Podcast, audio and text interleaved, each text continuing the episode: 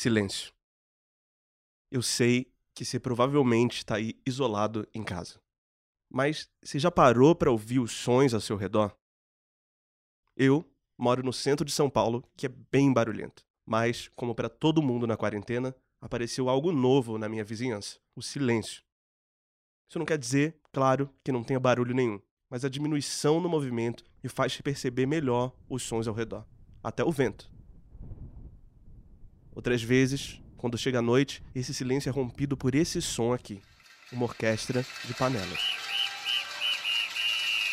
Outras vezes eu ouço ao longe um vizinho que coloca uma caixa de som na janela e toca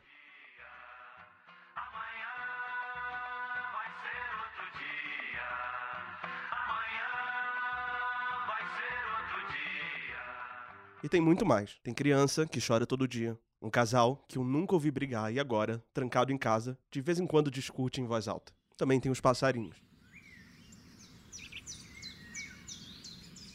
Nesses tempos de quarentena, todos nós somos confrontados por esse silêncio e também pelos sons que ele nos permite ouvir. Essa é uma época ao mesmo tempo de contemplação e ansiedade. Uma das trilhas desse período, infelizmente, é o som das ambulâncias pelo mundo.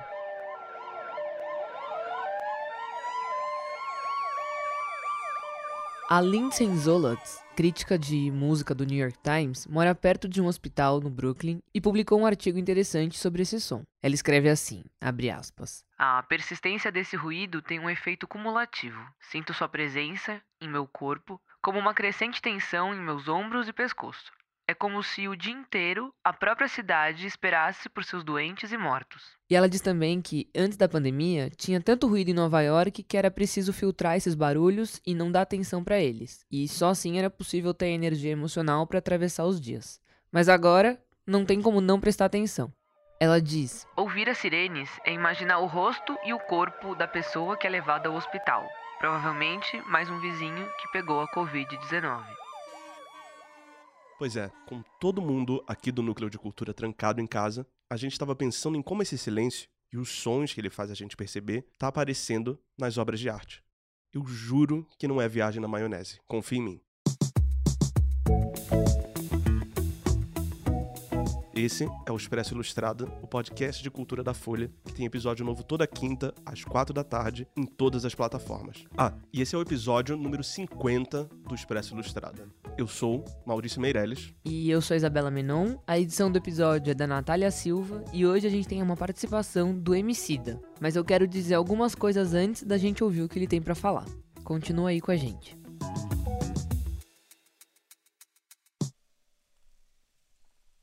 Shh, preste atenção.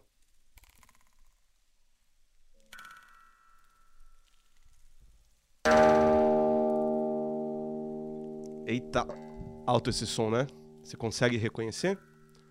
O barulhinho macio ao fundo, eu posso te dizer, é neve caindo. E o som é uma guitarra. Um casal na Suécia resolveu colocar um instrumento ligado do lado de fora de casa. E o que você ouve são as cordas da guitarra sendo tocadas quando a neve cai nelas. Esse episódio começou quando a gente se perguntava quem vai guardar a memória do que está acontecendo durante o isolamento. Um dos projetos que a gente encontrou foi o Stay Home Sounds, parte da plataforma Cities and Memory, que tenta fazer um mapa sonoro do planeta. E você pode viajar pelo mundo. Em uma cidade do Senegal, um homem canta uma música. Não dá pra entender o que ele diz, mas eu consegui ouvir a palavra corona. Na Índia, tem um monge tibetano fazendo uma oração. Um carro de som passando na rua na Polônia zachowując dystans co najmniej dwóch metrów. Eu fiquei ouvindo um jardim na Dinamarca.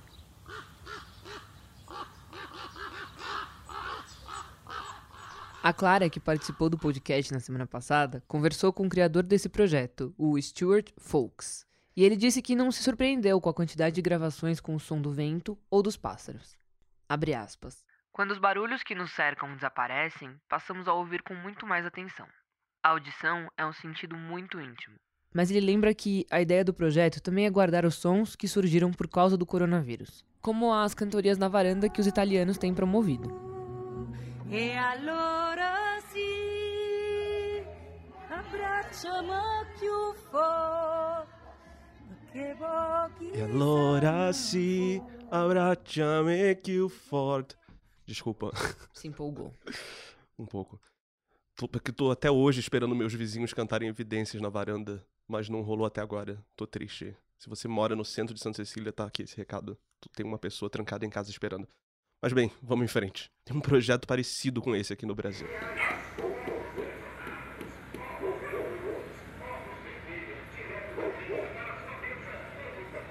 Esse é o carro do ovo passando de noite em Hermelino Matarazzo, bairro aqui de São Paulo.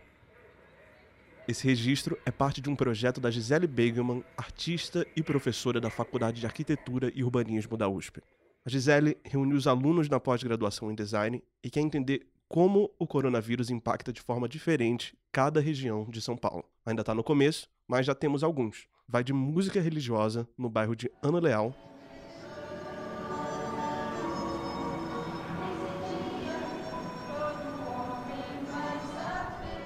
até música mundana mesmo, também em Emelino Matarazzo.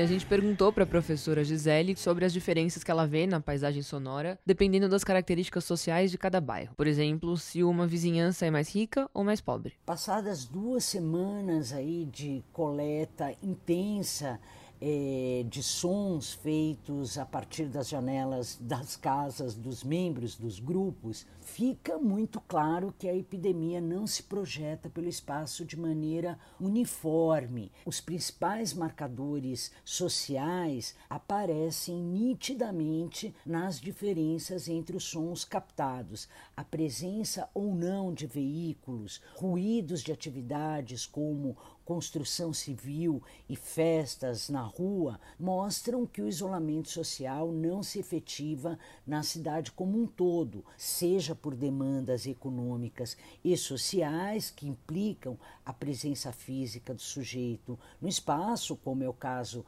da construção civil, um maior número eh, de motos nas ruas, que é obviamente relacionado aí ao, aos raps e iFoods que estão, esse precariado digital que tem é, ocupado muito a cidade nesse contexto de isolamento, ou também um outro dado que é muito importante, a, não só a presença física do sujeito no espaço, mas algo que o som revela é a aderência política ao confinamento. Um dos horários ao qual nós estamos muito atentos é aquele em que ocorrem os janelaços e o confronto entre o silêncio de algumas regiões em contraposição a outras indica também que a contestação à forma como a presidência da República tem se manifestado sobre a pandemia do coronavírus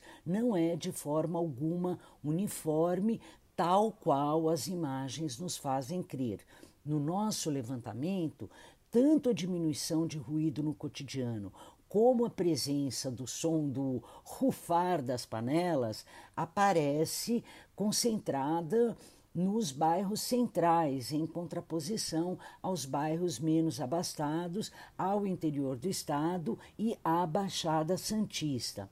Um ponto que me parece muito importante destacar nesse sentido é que o som é um indicador muito interessante de se trabalhar nesse contexto de isolamento social, porque ele revela nuances que as imagens captadas nessa situação particular, é, são, por serem feitas sempre de pontos de vista que se repetem, sugerem uma monotonia que de fato não ocorre.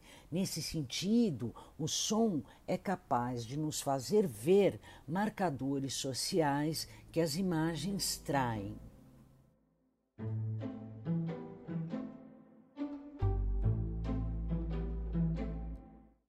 Pois é, o silêncio.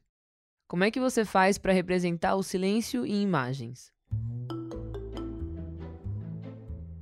Com o isolamento social, muita gente começou a pensar no pintor americano Edward Hopper. Muita gente lembra dele como o autor de telas que retratam a solidão.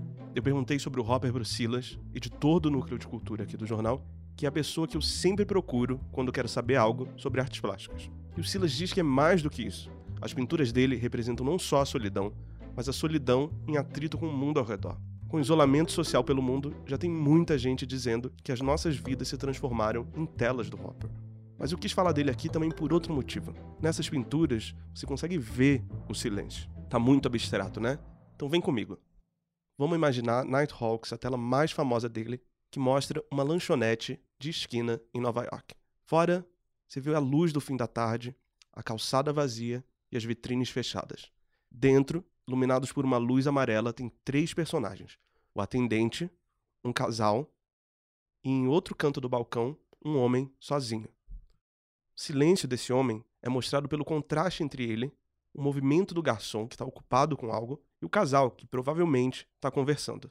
O Silas também lembrou como o Hopper insiste, como nesse caso, na representação de interiores. Tudo parece banal e às vezes esse silêncio que a gente sente ao ver as pinturas dele vem de uma simples cortina soprada pelo vento. Sempre tem uma nota dissonante. Tenho chorado pra cachorro. Ano passado eu morri, mas esse ano eu não morro. Tá, mas a essa altura você tá se perguntando o que é que o Emicida tem a ver com isso. Afinal, o Emicida é rapper e muita gente pensa no rap como algo que canaliza a indignação. E por isso, é tudo menos silencioso. Mas segura aí, você lembra do álbum Amarelo que ele lançou ano passado? Pois é, era aquele em que a faixa principal tinha sample do Belchior. Lembra? Ano passado eu morri, mas esse ano eu não morro. Com participação da Maju, da Pablo Vittar. Mas é que no Deezer esse disco tinha uma faixa extra. O nome dessa faixa que você tá ouvindo aí ao fundo é Silêncio. Tá escutando? E ela é isso mesmo que o nome diz: Silêncio. Para fazer esse álbum, o Emicida fez uma pesquisa sobre o silêncio. Aliás, esse é o tema do primeiro episódio do podcast que ele acabou de lançar para falar das referências sonoras, visuais e sensoriais desse disco. O nome é Amarelo, o filme invisível. Eu indiquei aqui dois episódios atrás e acabou de sair o terceiro episódio. Reforço a recomendação, é bem legal. Tô lembrando porque foi por isso que quando a gente decidiu qual seria o nosso tema da semana, eu resolvi procurar o Emicida.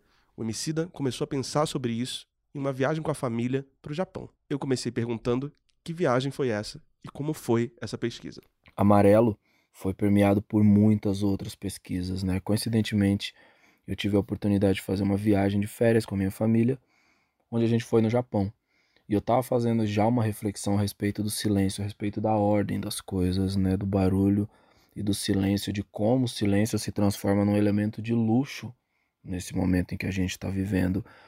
É, pouco tempo antes de fazer essa viagem, eu assisti um documentário sobre John Coltrane. Eu amo John Coltrane. É, na, na viagem, eu tive a oportunidade de ir até Hiroshima visitar o lugar onde caiu a bomba, o epicentro da tragédia, é, o museu, passear pela cidade, é, ver as consequências delas e de, de, toda essa tragédia, na verdade. E tá naquele lugar, observando aquele chão, naquele lugar silencioso, num silêncio de extremo respeito, e no lugar por onde o John Coltrane passou, e eu estava escutando muito a Love Supreme, me fez desenvolver um tipo de meditação, vamos dizer assim. Eu me senti meio que meditando, entrando numa espécie de transe que me, me desconectou da realidade por alguns momentos. E aí eu fui buscar entender melhor a nossa relação com o silêncio, se o silêncio de fato existia. É, e cheguei à conclusão de que o silêncio ele é uma espécie de ilusão do nosso entendimento, porque até a representação do silêncio, quando a gente fala do entretenimento, é, não é de fato silêncio, né? Tem uma série de sons sintetizados que levam a gente a refletir pensando em, em salões vazios, galpões gigantes abandonados, e essa imaginação tira do nosso imaginário qualquer elemento de vida de dentro desses ambientes que a gente imagina e faz a gente imaginar que aquele lugar está silencioso. Mas de fato, para desenhar o silêncio no ambiente da música, a gente precisa de algum ruído. Isso é muito doido. É... Passando por ali, na volta, né? na ida e na volta, a gente passa pelo Monte Fuji. E para mim foi muito interessante ver que as crianças elas não têm a mesma quantidade de códigos que a gente estabelece para nós mesmos na vida adulta. Mas foi muito interessante ver elas ver aquela maravilha da natureza e prestar uma homenagem silenciosa, uma espécie de reverência sem que se combinasse nada. Elas simplesmente olharam a grandiosidade da montanha e ficaram em silêncio, observando aquilo com os olhos brilhantes, encantadas.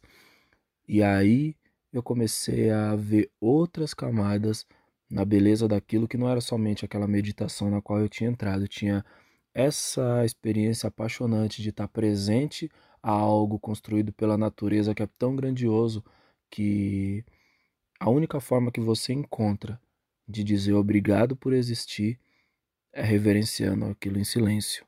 Também perguntei como concretamente toda essa pesquisa aparece em amarelo. Não dá para desenhar isso exatamente se a gente não fizer uma espécie de retrospectiva e nessa retrospectiva eu não, não voltar para algumas das pesquisas que foram desenvolvidas antes do amarelo tomar forma. Eu chamo de pesquisa, mas é só uma, uma vivência. Por exemplo, uma coisa. A gente fez uma turnê grande, extensa, fazendo o repertório do, do Cartola de 1978, aquele disco de 1978 chamado Cartola. Por fazer parte de um gênero musical que tem o hábito de usar, usar muitas palavras, é, isso é reconhecido, inclusive, por pesquisas de universidades importantes. A música rap tem o costume né, de utilizar 2 mil por cento a mais de, em quantidade de palavras do que qualquer outro gênero musical. Nossa matéria-prima de fato é a palavra. Então, a gente é muito viciado em preencher todos os espaços com muitas palavras e muitas possibilidades de frases curtas, longas, é, onomatopeias, é, monossílabas. Onde tiver um espaço, a gente coloca uma palavra. Principalmente a minha geração. A minha geração faz isso muito mais do que a anterior. E acho que a próxima vai fazer mais ainda. Qual é a, qual é a questão nisso, né? Eu tava ali fazendo aquele show do Cartola e as músicas eram lentas. As músicas eram lentas e as frases é, cantadas tinham um espaço que eu considerava gigante entre uma frase e outra, porque eu era extremamente viciado em, encher os lugares de palavra. Então, nos primeiros shows, é, nas primeiras apresentações desse espetáculo, era comum que eu falasse entre uma frase e outra. Então, é, eu dizia coisas como, por exemplo, tive sim e aí eu preenchi aquilo com Boa noite, pessoal, tudo bem? Obrigado por ter vindo. E voltava para a letra. Outro grande amor antes do seu. Tive sim. Obrigado por ter vindo aí tal, tudo certo. O que ela sonhava eram os meus sonhos. E assim, Tiago é, Thiago França no saxofone. Eu não conseguia respeitar aquele silêncio que a música pedia. Porque eu, de alguma maneira, acreditava que aquilo tinha que ser preenchido com palavra. E aí com o decorrer da evolução do concerto em si, eu fui compreendendo que era importante que, que eu me fundisse com aquilo e entrasse na atmosfera do que a música pedia.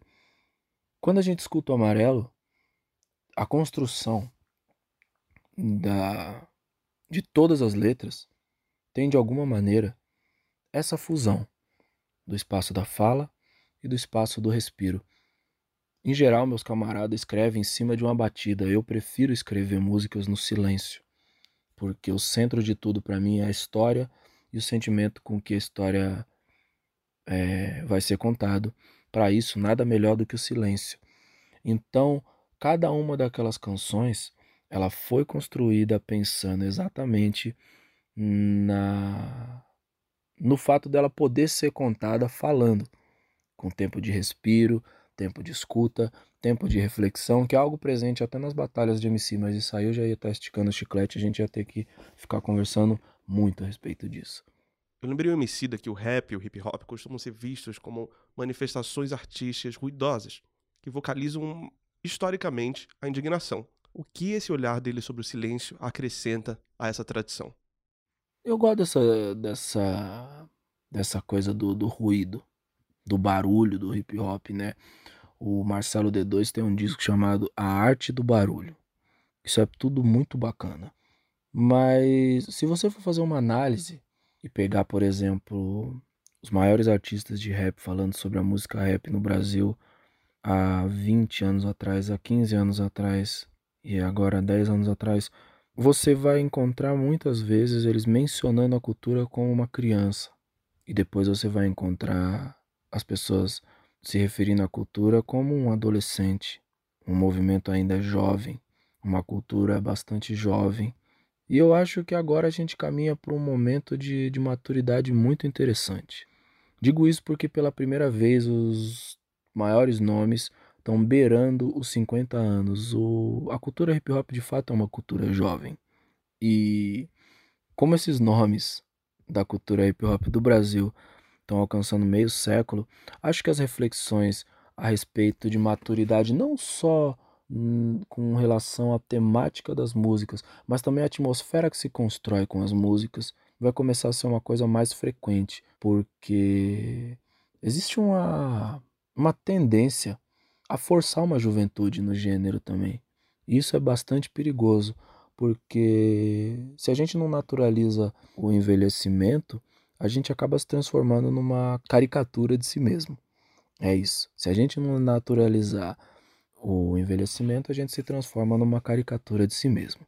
Por isso eu acho que esse caminho para a maturidade, ele passa por entender se todo esse ruído produzido foi útil e quando ele é útil e quando ele não é. Quando a gente simplesmente está batendo uma tecla porque antes de nós bateram nessa tecla e antes dos que vieram antes bateram nessa tecla também a gente reproduz isso de uma forma viciada, entendeu? É o que eu penso. E por isso eu imagino que essa fusão, né? Porque a gente está falando de um, de um universo cultural de um país riquíssimo do ponto de vista cultural, que é o Brasil. Essa fusão entre essa música que recebeu o nome de rap lá fora, mas que tinha já aqui no Brasil manifestações musicais muito semelhantes, né, baseadas em ritmo e em poesia também, inclusive. Só não tiver esse nome. Essa manifestação, quando entra em contato com o universo cultural do Brasil e as duas se amalgamam de um jeito tão intenso que elas se transformam em um, vai começar, vai começar não, porque isso já começou. É, cada, cada, cada ano, né, a partir de agora, a gente vai ver experiências como essa se intensificando cada vez mais, até porque, se tratando do lugar de origem da música rap, que são as periferias ainda, e as pessoas pretas, é, existe não só uma necessidade, mas uma urgência de comprovar que somos muitos e somos plurais e somos diferentes. Então, muitas outras perspectivas vão aparecer na música rap nos próximos anos. E eu não estou falando outras perspectivas é, somente do ponto de vista, vamos dizer assim, identitário, como dizem, ah, precisamos de mais mulheres escrevendo de fato, precisamos e precisamos de mais artistas LGBTQ e de fato precisamos, mas não somente é, bandeiras de militância, não, existem pessoas que vão refletir sobre a vida em, em plenitude, sobre o exercício do viver em plenitude, partindo de perspectivas muito inesperadas. E eu acho que essa é a coisa mais deliciosa desse meio século que a gente está alcançando agora. A maturidade vai ser nosso presente de aniversário de 50 anos. No primeiro episódio de Amarelo, o filme Invisível, o podcast, o Emicida fala do contato com, a, com o trabalho do Matheus Aleluia, daquele grupo de músicos, os Cincoans. Queria saber que lição ele aprendeu com Mateus Aleluia? Quando eu falo de encontro, ele não é necessariamente dois corpos físicos se encontrando no mesmo plano. Embora eu tenha tido, obviamente, a honra de conhecer Mateus Aleluia há alguns anos atrás, não é sobre esse tipo de encontro que eu estou falando. Tô falando das nossas almas se encontrando e se conectando nesse espaço de tempo através da música, né? A construção dos Tincoãs me me brinda com essa possibilidade de encontro, porque primeiro eu encontrei com a música dos Tincoãs e quem me apresentou ela, eu gosto sempre de falar isso, foi o Márcio Vitor. O Márcio, Márcio Vitor me disse, o Psirico, Emicida, você precisa escutar Tincoãs. E desde que o Márcio Vitor me falou isso aí, eu nunca mais parei de escutar Tincoãs. Sou muito grato a ele por isso. E aí, depois de escutar o Tincoãs, depois de ler e me esbaldar em todas, tudo que a música deles dividia comigo, é, eu tive contato com algumas falas do Mateus Aleluia e a oportunidade de conhecê-lo pessoalmente também, onde todas essas entrevistas que eu já admirava é, não eram nem 10% do que ele é como pessoa, sabe? É, Tá na presença dele é como tá na presença de um vulcão em erupção. Você reverencia a magnitude daquilo. Entendeu? Aquilo é tão grandioso que assusta. Sacou? Mas é só a natureza sendo a natureza. Eu acho que o Mateus Aleluia, ele é definitivamente isso. A natureza sendo a natureza. É, algum tempo atrás eu vi uma entrevista dele falando sobre o início dos tempos. E aí é, eu ficava voltando, né? Porque é uma entrevista em vídeo. Eu ficava voltando aquilo e vendo ele falar sobre não, primeiro não é o verbo, primeiro é a música. E ler a música como os sons do mundo, não necessariamente essa forma que, vamos lá, qual é a melhor palavra para definir essa forma eurocêntrica de ver o mundo? Ah, talvez seja isso. Uma vez eu vi o Tom Zé falando um negócio muito louco. Ele chamou a escala cromática de prisão. Essa prisão. ele ressaltou isso, tipo, essa prisão. E eu acho que, de fato, é uma prisão, porque aquele regramento não define toda a existência. Eu sei, né? A professora do Quincy Jones lá no documentário dele também sabia disso. São sempre sete notas. Essas sete notas estão em todos os lugares. Mas podem existir outras possibilidades para além disso. E quando Mateus Aleluia fala sobre os sons do mundo também serem música, ele devolve a música para todo mundo que não é, vamos dizer assim, virtuose, para quem não é musicista, sabe? Nem todas as pessoas que cantam têm conhecimento técnico a respeito do que estão fazendo. E quando ele fala sobre os sons do mundo, é a essas pessoas que ele oferece o direito de se entenderem também como artistas, como criadores de uma nova realidade a partir da sua criatividade. E aí, nesse sentido, eu tive que pausar o vídeo, levantar e aplaudir sozinho em casa. Eu falei, é, realmente, Mateus Aleluia é uma coisa muito séria.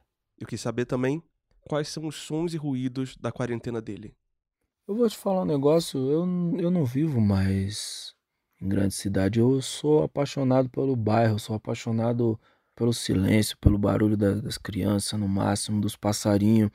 E eu acho que as metrópoles mata isso, entendeu? Eu sou sou o êxodo ao contrário, tá ligado?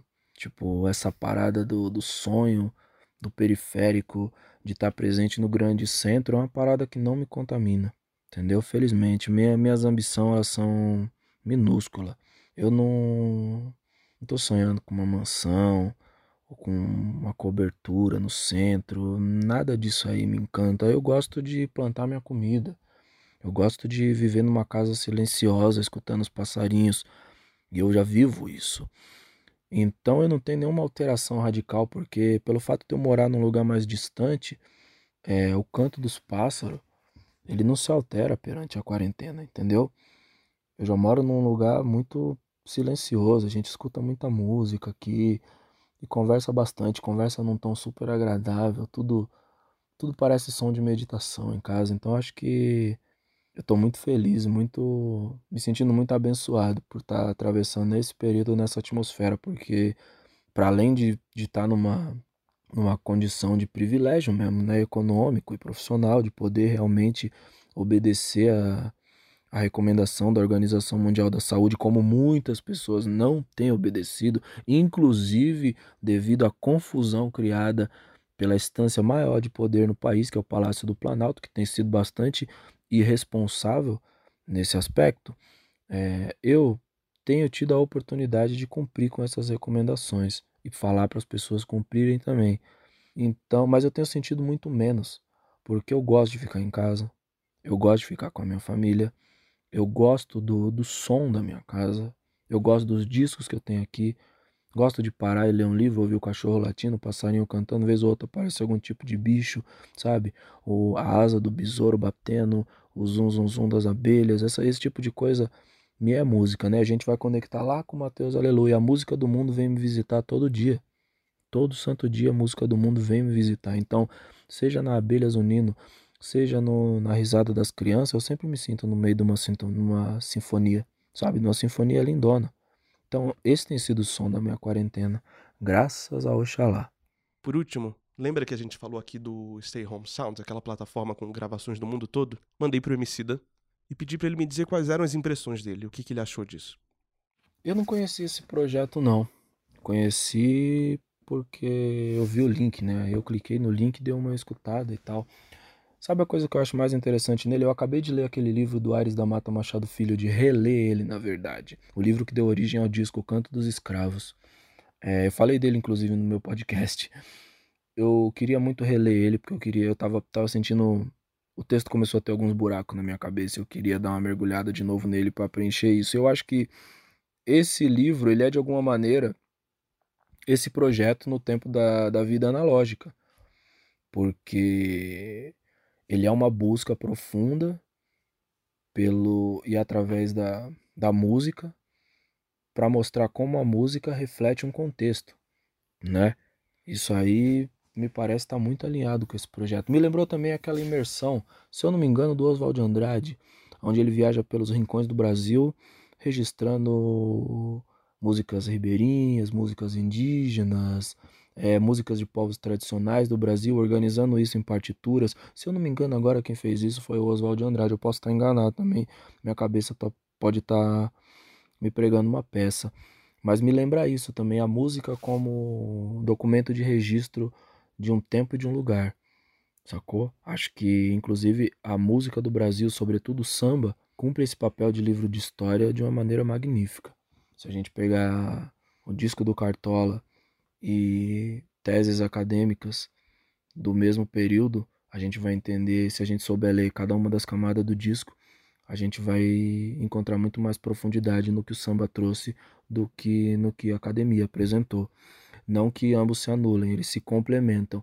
E nesse se complementar, muitas vezes a contribuição do samba é muito mais rica em vivência, humanidade e coisas empíricas do que o que a universidade oferece, porque às vezes a, univers a universidade só compreende aquelas pessoas não como seres humanos, mas como objeto de estudo. Agradeço aqui ao Emicida. A gente mandou as perguntas e estava esperando receber áudio de WhatsApp com má qualidade, mas ele gravou no estúdio. Obrigado, Emicida. E hoje não tem dicas da semana, porque tudo que a gente falou é dica para você ir atrás e conferir. Se você tiver tão solitário quanto uma pintura do Hopper, tem bastante distração em tudo que a gente mencionou. Parece que tudo começou outro dia, mas esse foi o episódio número 50 do Expresso Ilustrada. É, e como no aniversário de muito de vocês, não vai ter festa, porque não pode ter aglomeração. Mas para você que veio com a gente até aqui, meu muito obrigado e vamos em frente. Eu sou Maurício Meirelles, até semana que vem. Obrigada, Maurício, obrigada a você, ouvinte. Eu sou Isabela Menon e até a próxima.